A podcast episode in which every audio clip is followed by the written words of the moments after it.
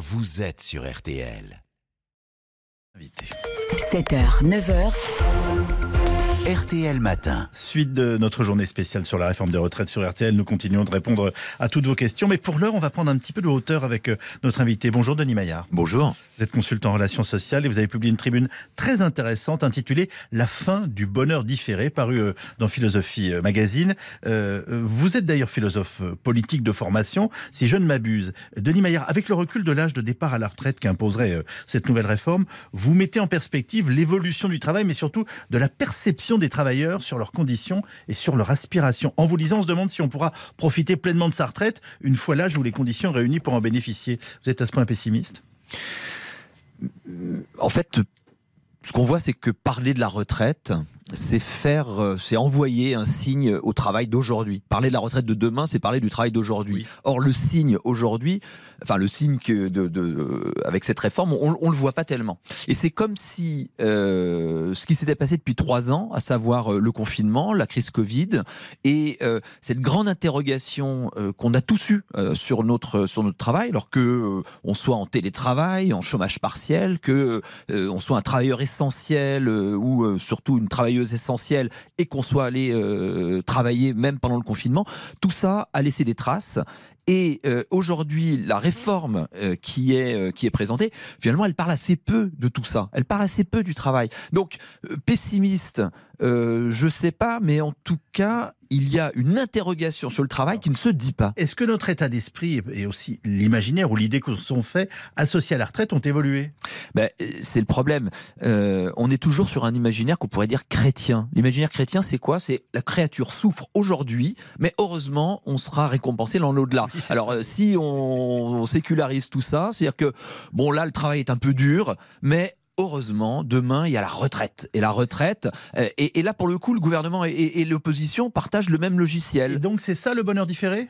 Alors, c'est ça le bonheur différé. C'était, c'était le logiciel sur lequel on a vécu pendant longtemps. Et c'est encore le logiciel de la, de, de la réforme aujourd'hui. Or, je crois que plus personne, aujourd'hui, ne réfléchit comme ça. Ce qu'on veut, c'est ici et maintenant, comment est-ce que je vis mon travail? C'est pour ça que je dis que quand on parle de la retraite de demain, en fait, c'est loin demain. C'est, euh, alors, à moins que vous preniez votre retraite dans les six prochains mois, mais c'est quand même très loin. Par contre, votre travail aujourd'hui, quel qu'il soit, là, c'est comment est-ce que je le fais? Comment est-ce que je m'organise? Et le confinement a montré qu'il était possible de travailler, de s'organiser autrement. Alors, grâce à vous, j'ai découvert euh, une citation de Voltaire que je ne connaissais pas. Vous savez que j'ai toujours envisagé la retraite comme le port où il faut se réfugier après les orages de cette vie. Bon, c'est merveilleux. Euh, on en est loin? Ben, on en est loin. Je crois qu'on est toujours euh, sur ce même, euh, ce même idée, à savoir qu'il y a des temps sociaux, le temps de la formation. Ensuite, il y a le temps du labeur. C'est un peu dur, mais heureusement, on se réinvente dans la retraite. Euh, la réinvention, à mon avis, les gens la veulent maintenant. D'ailleurs, on le voit bien quand on parle de grandes démissions, de quiet quitting, de, même toutes les tensions sur les, sur les main-d'œuvre. C'est bien le signe qu'il y a une, une, une, interrogation sur le travail d'aujourd'hui. Les, les, les, travailleurs aspirent désormais à vivre et, et, travailler en bonne santé euh, sans le côté sacrificiel que l'on donnait jadis au travail. Enfin, c'est ça. Et, et j'ai envie de vous dire, c'est normal. C'est normal, mais bien sûr, mais c'est normal. Sauf que de dire, vous allez travailler euh, un peu plus, oui. ou alors euh, il faut que euh, on ne touche à rien parce que euh, il faut que le paradis arrive plus vite.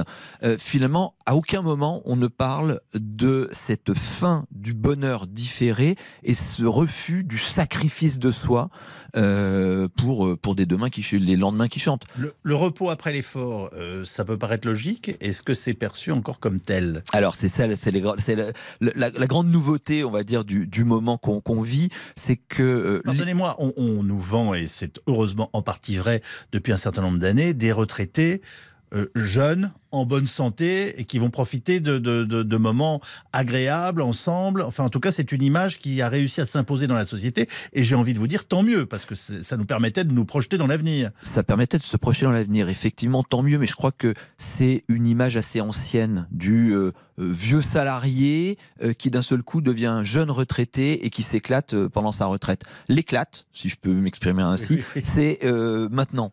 Euh, et c'est ça le, le, le, la, la, grande transformation, c'est l'imaginaire quasiment de la consommation qui euh, s'est introduit dans nos vies et dans nos vies de travail. Ce qu'on veut aujourd'hui, c'est consommer du travail. Et consommer du travail, en faire une expérience qui soit agréable, qui soit fluide, qui soit simple et qui soit euh, heureuse.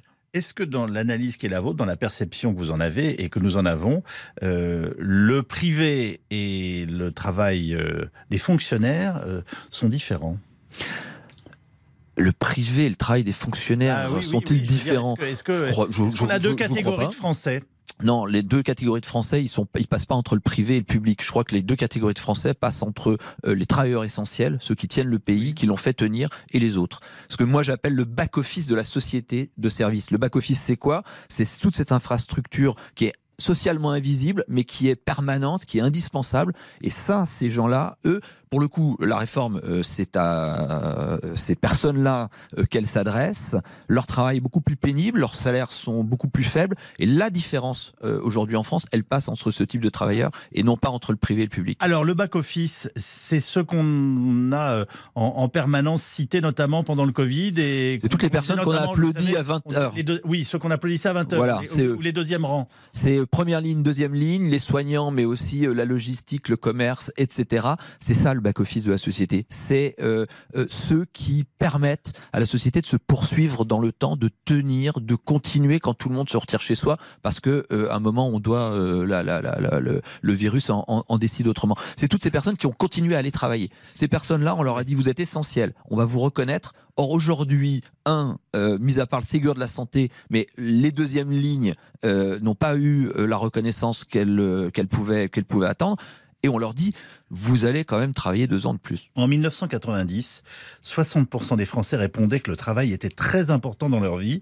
Ils ne sont plus que 24%.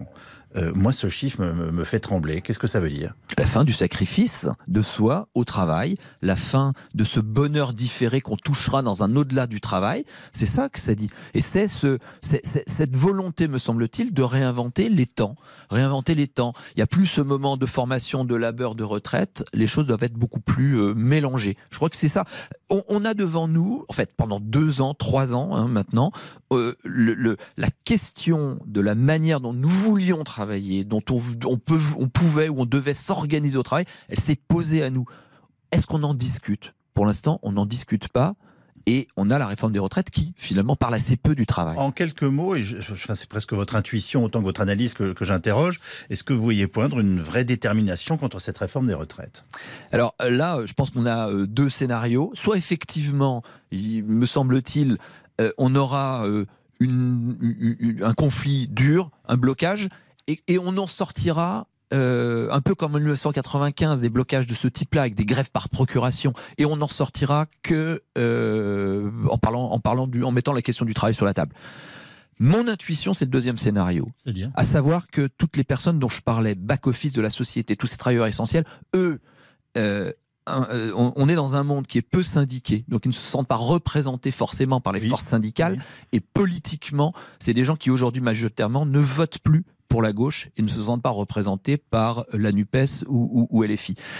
Et donc, à ce moment-là, je suis pas sûr que ces personnes-là se mobilisent particulièrement pour la question des retraites. Merci beaucoup, Denis Maillard. Merci à vous. Tribune retraite, la fin du bonheur différé euh, dans euh, Philosophie Magazine. Bonne journée à vous.